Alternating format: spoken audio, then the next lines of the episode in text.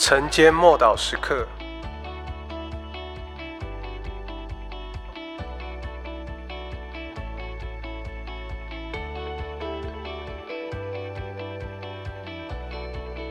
预言的恩赐，《使徒行传》二章十八节，在那些日子，我要将我的灵浇灌我的仆人和使女，他们就要说预言。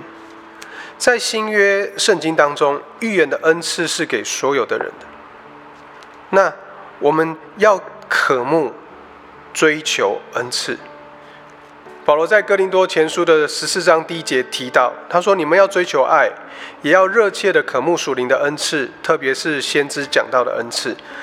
特别有一个，这里这段经文里有注记，特别是指着挂号先知讲到。”而英文里面就是以预言这个字来呈现，所以预言有着非常重要的功用，可以造就，可以安慰，可以劝勉教会。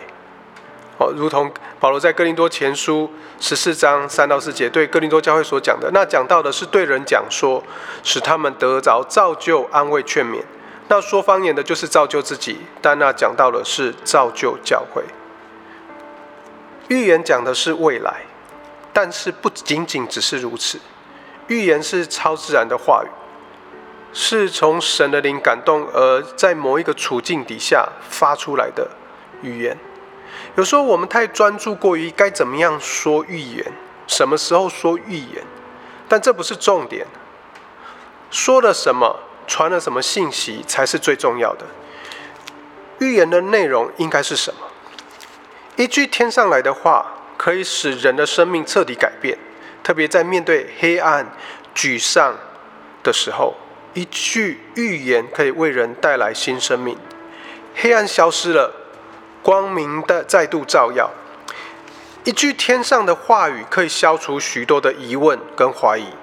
预言包含了领受灵与生命，预言的话语能够赐下意象，加上信心的领受，便使预言。能够真正的、真实的成为我们生命的能力。预言会带下超自然的因素，是给人的个人的祝福，但唯有领受的人才能够得着啊！神有能力能够透过设特殊的方式来表达某一些事情，并且点出某一些细节。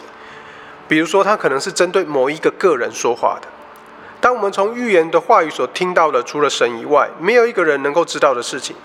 我们便能够深深的感受到他的怜悯与慈爱，如此一来，就会变得非常容易接受并且相信预言。当预言成真，我们惊奇感恩，并会便会达到前所未有的高点。我们一起来祷告：神啊，我要为我所有已经临到我生命中的祝福还有鼓励的这些预言，向你献上感谢。求你帮助我，好让我发展你所赐给我的恩赐。主啊，我深愿你祝福我们所有的人都领受说预言的能力。奉主耶稣基督的名祷告，阿门。